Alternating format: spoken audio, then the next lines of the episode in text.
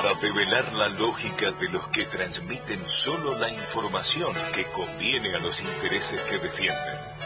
Porque la información no es una mercancía a consumir, porque las condiciones locales son las que deben determinar el pensamiento político y para que la sensatez ocupe su lugar, vamos tirando botellas al mar. Y estamos en contacto con una representante del Partido Solidario aquí de Bahía Blanca, Marcela González. Marcela, ¿estás allí? ¿Me estás escuchando?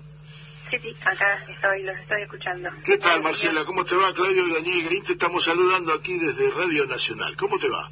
Buenos días, Claudio y Daniel. Buenos días, Marcela. ¿Cómo ustedes fueron uno de los tantos que, que emitieron un comunicado, pero queríamos tener un, un, un tetate sobre cómo percibieron, cómo recibieron, cómo analizan y cuáles son las consecuencias que ven sobre este atentado que sufrió el local del Frente de Todos. Eh, creo que como la mayoría de los bahienses y en realidad de todos los argentinos y argentinas, eh, fue un, un, un, triste acto de violencia política. Eh, nos dolió, eh, y bueno, como ustedes dijeron, desde el partido eh, salimos a repudiarlo enérgicamente, este, como integrantes también de la mesa por el juicio y castigo, junto a los compañeros y compañeras de, de la mesa, sacamos un documento, también sacamos un documento a, nivel provincial y a nivel nacional, y realmente estamos muy preocupados eh, porque notamos que es una, una escalada, ¿no? Eh, hasta ahora veníamos eh, viendo y sufriendo la violencia discursiva y ya sobrepasaron eso y pasaron a los hechos, ¿no? Eh, fue un acto de violencia política realmente. ¿Y eh, lo, lo, asocian a, lo que ha sido si toda esta escalada verbal que llegue y desemboca en algún trasnochado en esto? definitivamente sí, es un paso más, ¿no? Hasta ahora era todo discursivo, eh, no solamente de personas individuales, sino lo vemos todos los días en los medios de comunicación, medios de comunicación masivos, eh, donde hay un discurso de odio. Sí, al, respecto, hoy escuchábamos un, pedacito de lo que dijo Walter Larrea y hablaba de eso, es decir, si un periodista por televisión puede seguir diciendo que vayamos a prender fuego a la casa de gobierno, entonces de ahí para adelante, ¿qué podemos esperar, no? Sí, sí, es así. Eh, no solamente eso, sino el otro día también en el cierre de un programa, de uno de los canales más masivos, ¿no? El periodista eh, hacía mm, estaba despidiéndose y llamando a que al día siguiente se volvían a encontrar y cómo soñaba él la Argentina y terminó una de, uno de sus expresiones de sus deseos es una Argentina sin kirchnerismo Claro. Con lo cual alguien puede interpretar que, bueno, lo voy eliminando, me tomo la... Es el, denominador común, la, interpretación de la unidad, por donde pase, cómo, cómo se construye, ¿no? Eh, ¿Lo ves en Bahía? Esto es difícil en estas épocas porque no nos contactamos con, con gente en lugares públicos, por razones obvias.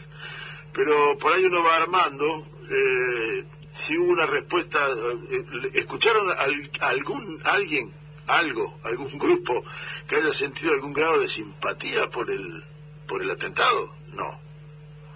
Eh, por ahí comentarios de algunos compañeros que escuchan la calle, personas, eh, pero públicamente no. O sea que, hay, hay, un germen. Y, y, la respuesta de la sociedad, ¿cómo les parece que, que, ha, que ha sido? Creo que en general eh, todo el mundo repudió y le dolió. Pero bueno, siempre hay algunas personas que no que no comparten ¿no? nuestras formas de sentir y nuestras eh, ideas. pero una cosa, yo no compartía las ideas de Mauricio Macri, pero nunca se me ocurrió hacer, un atentado. Este, hicieron una especie de atentado de un piedrazo en una camioneta, ¿te acuerdas? Que, que fue raro, porque la piedra fue de adentro para afuera, se rompió el vidrio, pero son esas cosas que les pasan. Pero bueno, bueno Marcela, eh, te agradecemos mucho la, la opinión, la compartimos, por supuesto, y nos eh, recabando repudio sobre este acto injustificable. Bueno, creo que ahora esto es responsabilidad de todas y todos, ¿no? Seguir la investigación y exigir eh, un juicio justo y castigo a los responsables de este hecho. Sin ninguna duda. Sin ninguna duda. Muchas gracias. Nos sumamos al reclamo. Muy amable. Gracias a ustedes. Un abrazo. Seguimos en contacto. Un abrazo. Adiós.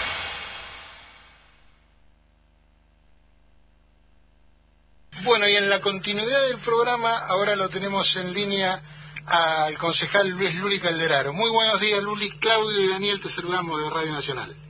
¿Qué tal, Claudio? Buen día. Daniel, ¿cómo andan? ¿Qué decís, Luli? ¿Cómo te va? Eh, te escuchábamos el jueves en el eh, en la sesión especial. Hoy hicimos un pequeño resumen, pero deliberadamente no pusimos tu participación porque te íbamos a tener en persona. Y queríamos, y bueno, la sesión especial obviamente fue por el atentado que sufrió el local del Frente de Todos, y queríamos tus reflexiones eh, luego del atentado y luego de esta sesión. Sí, a ver, como creo que, que toda la ciudadanía, el martes lo viví con, con mucha tristeza, mucha angustia y, por supuesto con, con mucha necesidad de de salir a alzar la voz como, como lo han hecho tantas organizaciones políticas, sociales, sindicales y de todo orden, también de la oposición, en las voces más representativas, a repudiar con mucha fuerza lo que pasó, eh, sobre todo porque, bueno, todos decimos que sea un hecho aislado y que no tenga contagio en alguna otra ciudad del país o, en algunos otros hechos, ¿no? Tanto que han sucedido anteriormente en nuestra ciudad como que puedan llegar a suceder. Entonces, en ese sentido necesitamos que la justicia pueda investigar, avance rápidamente y, bueno, llegar al esclarecimiento del hecho. Creo que eso lo, necesita la, la democracia, la ciudadanía y bueno, ojalá así sea. Te decíamos más temprano, Luli, que más allá de la investigación judicial y, las reacciones que esto pueda, pueda determinar, lo que nos llamó la atención gratamente fue la reacción del cuerpo social, no solo de, los militantes políticos, sino en general de la sociedad. ¿Cómo, cómo lo ves? No, comparto, Claudio. Creo que, que bueno, son, son más que política de Estado, ¿no? Yo el, jueves intentaba hacer una distinción entre, entre la política y lo político, que a veces se, se usa en la ciencia política, ¿no? Y a ver, a ver, me interesa que desarrolles eso. De verdad que la política refiere a las prácticas, a las formas, a las instituciones que como sociedad nos damos eh, para organizarnos, ¿no? Para organizar la vida en comunidad. Pero lo político constituye la esencia misma, son, son, son las entrañas de la sociedad y eso fue lo que se atacó el otro día. Por eso, digamos, me parece que salieron de todas las expresiones políticas, sociales, sindicales, eh, gremiales, eh, a, alzar la voz y a, y, a decir que con toda fuerza de que este tipo de, de actitudes o de grupúsculos mínimos no tienen ninguna posibilidad en una sociedad que ha decidido la democracia como forma de vida. Sí, como que es un acuerdo social ya indestructible.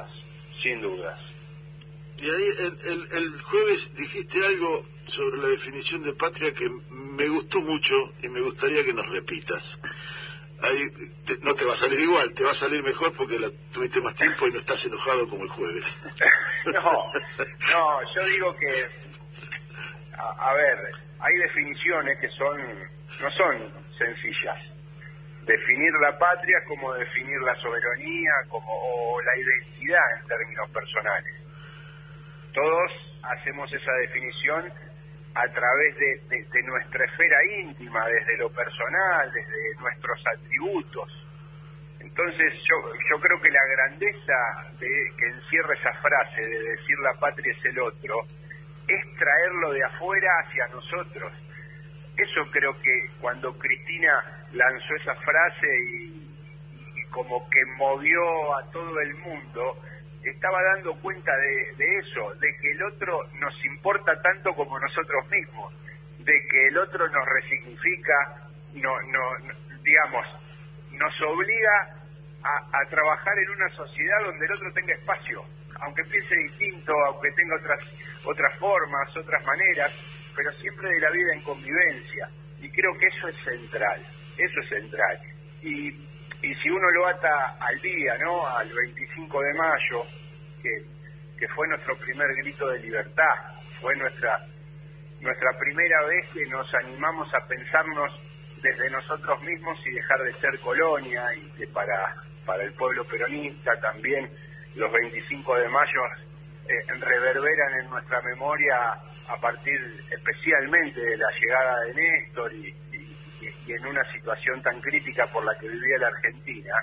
Eh, creo que eso también eh, fue el contexto en el que conmocionó más lo que había sucedido, pero en ningún modo fue a, un local partidario de una agrupación política, porque si lo entendiéramos así sería achicar la discusión. Yo creo que cuando se ataca una casa política, se ataca la democracia.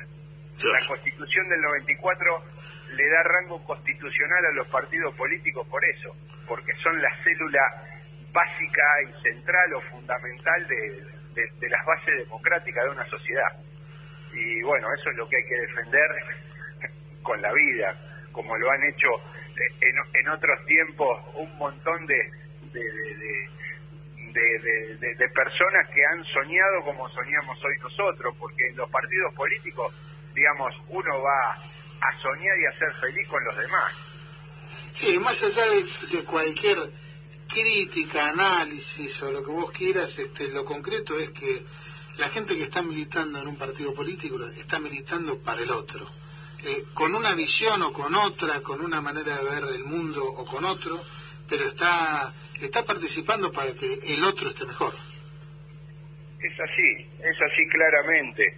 Y, por eso creo que también desde la política tenemos, tenemos la obligación de, de pensar profundamente lo sucedido porque a veces eh, la twitterizamos tanto a la política, la vemos tanto en clave de redes sociales y, vemos como una grosería va escalando y, termina muchas veces en, en, generar el caldo de cultivo para ciertos discursos de odio, de, eliminar al otro como, como instancia.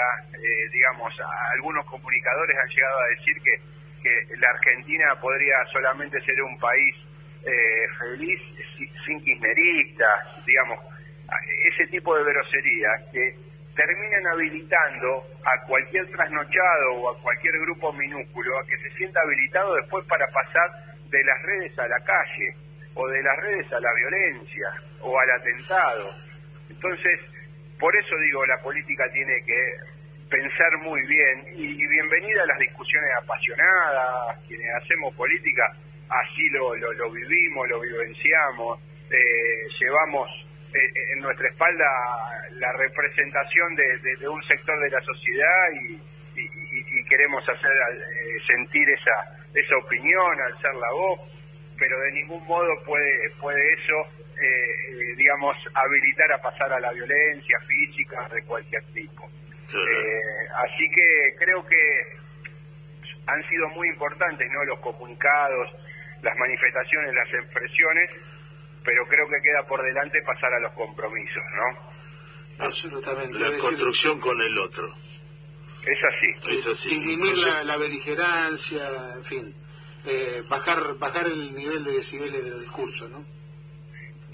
sobre todo en estos tiempos de, de pandemia, eh, encima estamos atravesando la segunda ola con, con, un nivel de, contagio altísimo, con, con, digo con el cansancio social que hace que hace dificultoso establecer medidas restrictivas y que eso el, gobierno nacional y el presidente de la nación lo tiene más que claro, digo, pero pero bueno tenemos que tenemos que hacer que, que el sistema de salud pueda soportar eh, esta posibilidad de atravesar la segunda ola porque estamos en niveles de saturación y estrés muy grandes del sistema y ni hablar de, de, las personas, ¿no? del personal de salud que, que se levanta todos los días a curar y a sanar mientras otros se dan se dan el lujo de, de, plantar una bomba. Entonces, digo, acá tenemos que poner blanco sobre negro y, y, con muchísima conciencia social eh, eh,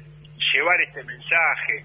Eh, ojalá, digamos, la ciudadanía lo, lo entienda, especialmente en este momento, esta discusión falsa que a veces nos ponen entre la salud y la, economía, me parece que no es así, tenemos que cuidar la vida como el bien sagrado, tenemos que hacer que, el sistema de salud permita absorber eh, a, todas aquellas personas que necesitan del cuidado adentro de un nosocomio. Y tenemos que cuidar y hay políticas para eso, para, para que los sectores no se caigan, para que puedan pagar los sueldos, para que puedan aliviar las cargas tributarias y, bueno, y, y superar este, esta situación de manera mancomunada, porque en ese contexto finalmente están llegando lotes de vacunas muy importantes que va a acelerar el proceso y que una vez vacunada inicialmente toda la población de riesgo de la República Argentina y luego los demás sectores de la población, rápidamente vamos a poder retomar los niveles de normalidad que teníamos antes de la pandemia. Vos sabés que en ese sentido, hace un ratito decíamos, justamente hablando de la cantidad de vacunas existentes, aplicadas y que, están viniendo la semana que viene.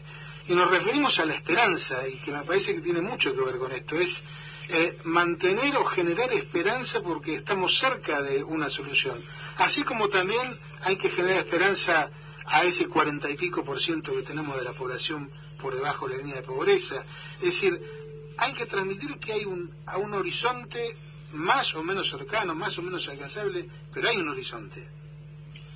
Sin duda, la vacuna es eso, la vacuna es vida, es esperanza.